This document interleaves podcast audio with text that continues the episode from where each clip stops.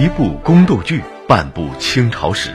电视连续剧《如懿传》中的乌拉那拉氏，用十三年实现了从侧福晋贤妃到淑贵妃、皇贵妃，最后到皇后的不断跳跃，却为何在乾隆下江南期间剪掉头发而被乾隆打入冷宫？如今臣妾断发为祭，给去了的青樱和红莲。如懿。历史上的乾隆与如意的关系如何经历了从冷到热，又从热到冷的过程？乾隆帝最爱的妃子是谁？乾隆几次下江南是为了寻花问柳，还是视察水利？请听老林说旧闻：如意和乾隆那些事儿。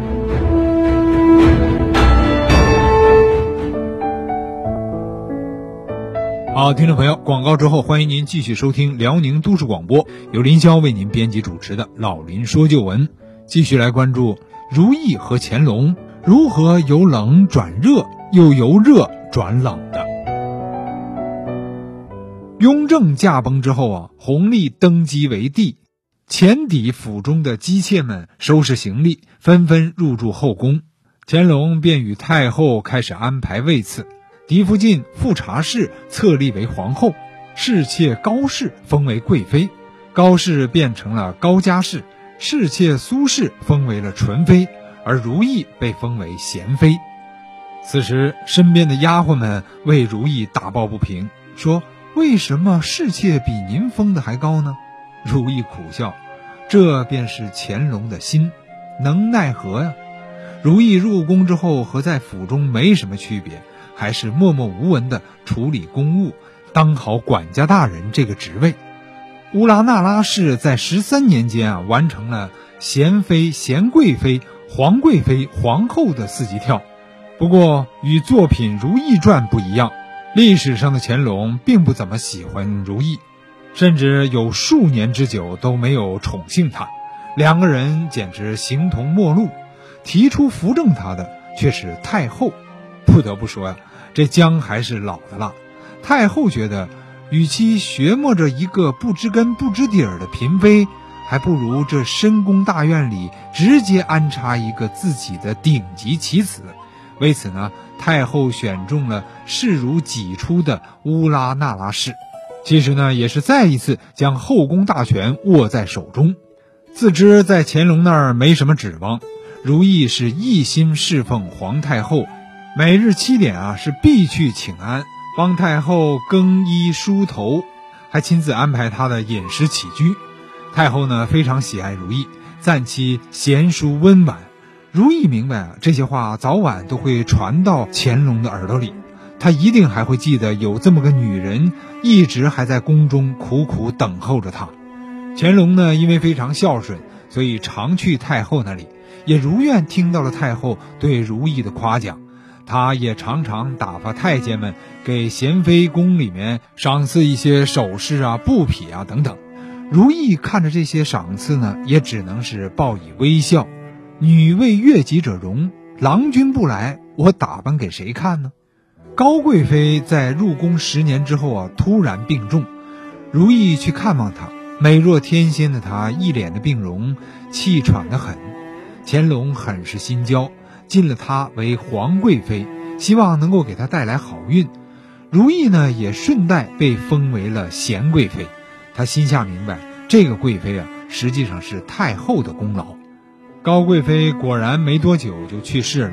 三年之后，富察皇后又因丧子之痛，精神萎靡，后宫之事就全副交给了如意来负责。乾隆想带皇后出门散散心。东巡路上却感染风寒，在山东的一艘船上撒手西去。乾隆悲痛欲绝，他大办了丧礼，每日也是昏昏沉沉。此后，如意被太后举荐，乾隆终于册封如意为皇后了。如意在当上了皇后之后啊，很多事务呢需要直接向皇帝询问，这样呢两个人之间比以前。便来往多了。乾隆因为如意的身份常来宫中议事，每月呢也总会有几天留宿在中宫。这样，如意感受到了从来未有过的温情，他们好像新婚夫妇一般，这样他加深了与乾隆的感情。如意虽不善言辞，但是他知书达理，经常与乾隆品评诗词，日常也教养皇子和公主们，同时还要处理公务管理和各宫事宜。入宫十六年之后啊，如意终于怀孕，生下了十二阿哥永基。之后三年呢，又生了一子一女，皇十三子永景和皇五女。这下子几年时间里，连育两位皇子，一位公主，连如意自己都不敢相信，一下子能拥有三个孩子，想想都很幸福。因为这些孩子们，乾隆对如意一改以前的淡漠，来往越来越频繁了。丈夫的呵护，在如意以前只敢是梦中想想的事情，如今呢，竟降临到自己的身上。如意自我感觉良好，也很自信了，成了后宫之主，再也少有顾忌，对待乾隆也以妻子来自居。她的地位在乾隆心中也是与日俱增。他常以妻子的身份与乾隆彻夜谈话，也会经常推心置腹地说一些心里话。然而，在历朝历代，皇帝和他后宫的所有的女人们，君臣关系往往是大于夫妻关系的。乾隆是非常自信的人，他生长于盛世，登基之后呢，也是表面上一片繁荣富贵。他性格中有些骄傲自满，刚愎自用。